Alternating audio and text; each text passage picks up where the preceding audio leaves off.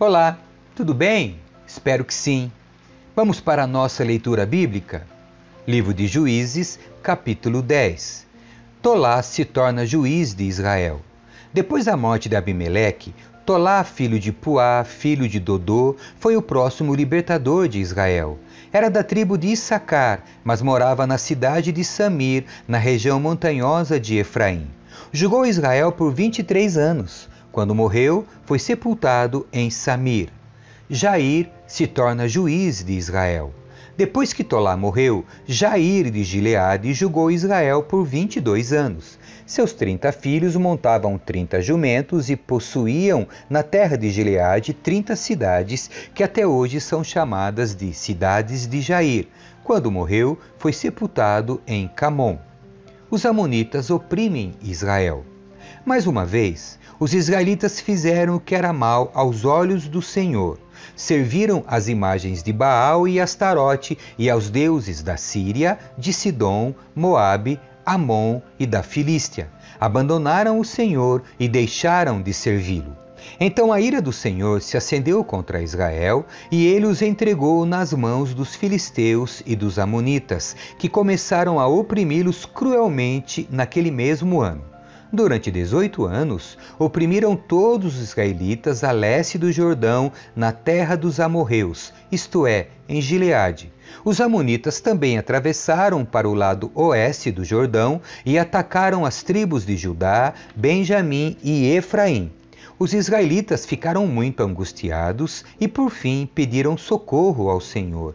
Pecamos contra ti, disseram, pois abandonamos nosso Deus e servimos as imagens de Baal. O Senhor respondeu: Acaso não os livrei dos egípcios, dos amorreus, dos amonitas, dos filisteus, dos sidônios, dos amalequitas e dos maonitas? Quando eles os oprimiram, vocês me pediram socorro e eu os livrei. E, no entanto, vocês me abandonaram e serviram a outros deuses, por isso não os livrarei mais. Vão e clamem aos deuses que vocês escolheram, que eles os livrem nesse momento de angústia. Mas os israelitas suplicaram ao Senhor: Sim, pecamos, castiga-nos como te parece melhor, mas livra-nos hoje dos nossos inimigos. Então eles se desfizeram dos deuses estrangeiros e serviram ao Senhor, e ele teve compaixão deles por causa de seu sofrimento.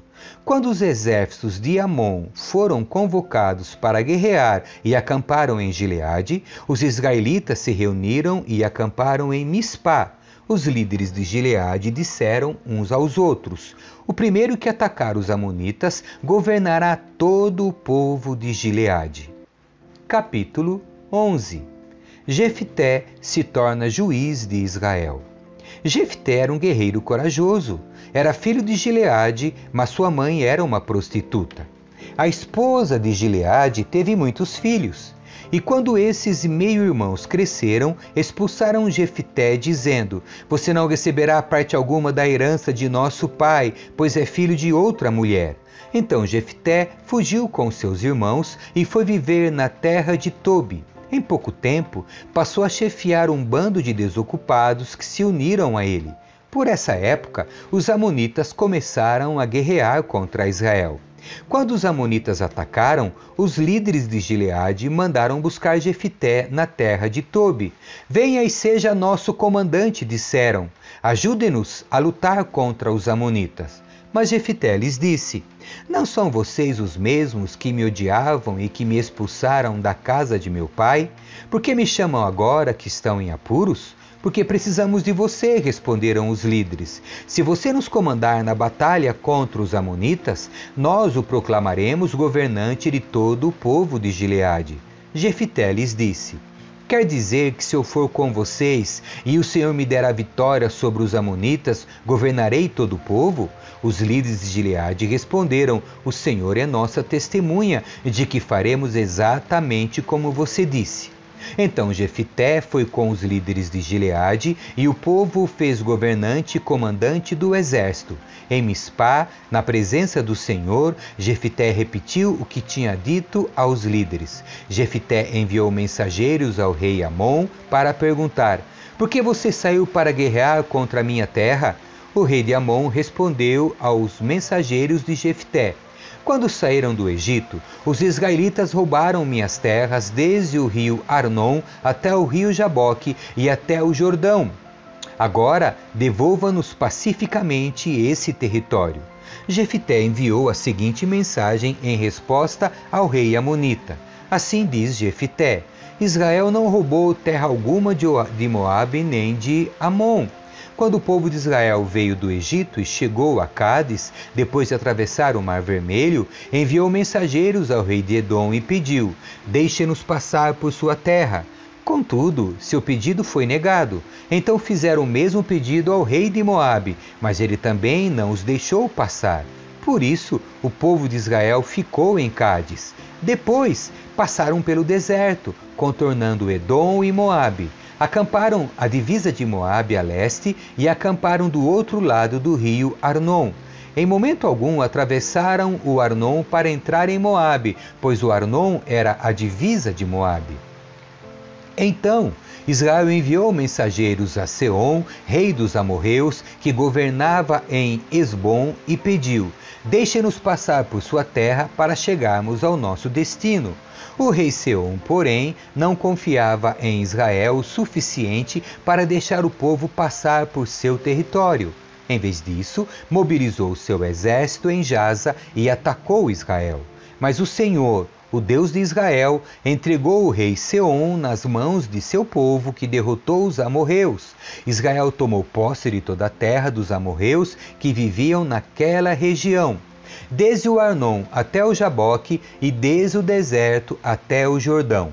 Como você vê, foi o Senhor, o Deus de Israel, que tirou a terra dos amorreus e a entregou a Israel. Por que então haveríamos de devolvê-la? Fique com o que o seu Deus Camus lhe der, e nós ficaremos com o que o Senhor, nosso Deus, nos der. Acaso você é melhor que Balaque, filho de Zippor, rei de Moabe?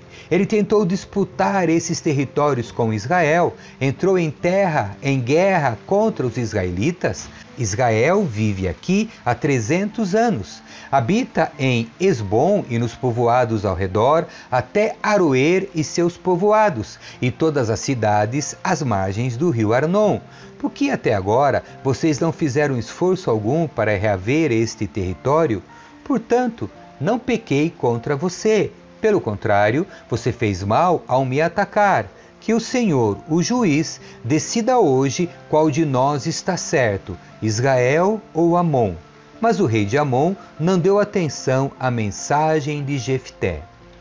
O voto de Jefté. Então o espírito do Senhor veio sobre Jefté.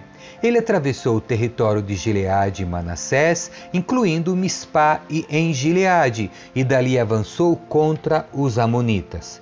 Jefté fez um voto ao Senhor. Se entregares os Amonitas em minhas mãos, darei ao Senhor o que sair primeiro de minha casa quando eu regressar vitorioso, eu oferecerei como holocausto. Jefité saiu com seu exército para combater os Amonitas, e o Senhor os entregou em suas mãos.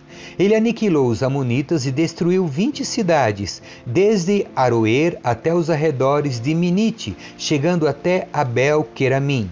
Assim, os israelitas derrotaram os amonitas. Quando Jefité voltou para casa em Mispá, sua filha saiu ao seu encontro, tocando tamborim e dançando. Era sua única filha. Ele não tinha nenhum outro filho nem filha. Quando Jefité a viu, rasgou as próprias roupas e gritou: Ah, minha filha, você acabou comigo, trouxe desgraça sobre mim. Fiz um voto ao Senhor e não posso voltar atrás.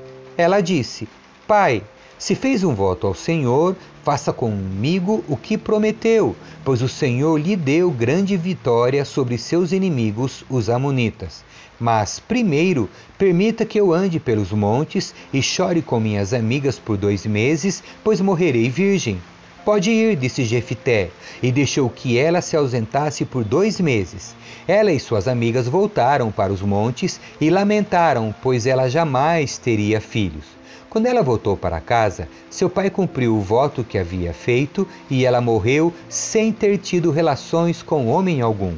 Por isso, tornou-se costume em Israel as moças israelitas saírem por quatro dias todos os anos para lamentar o destino da filha de Jefité de Gileade.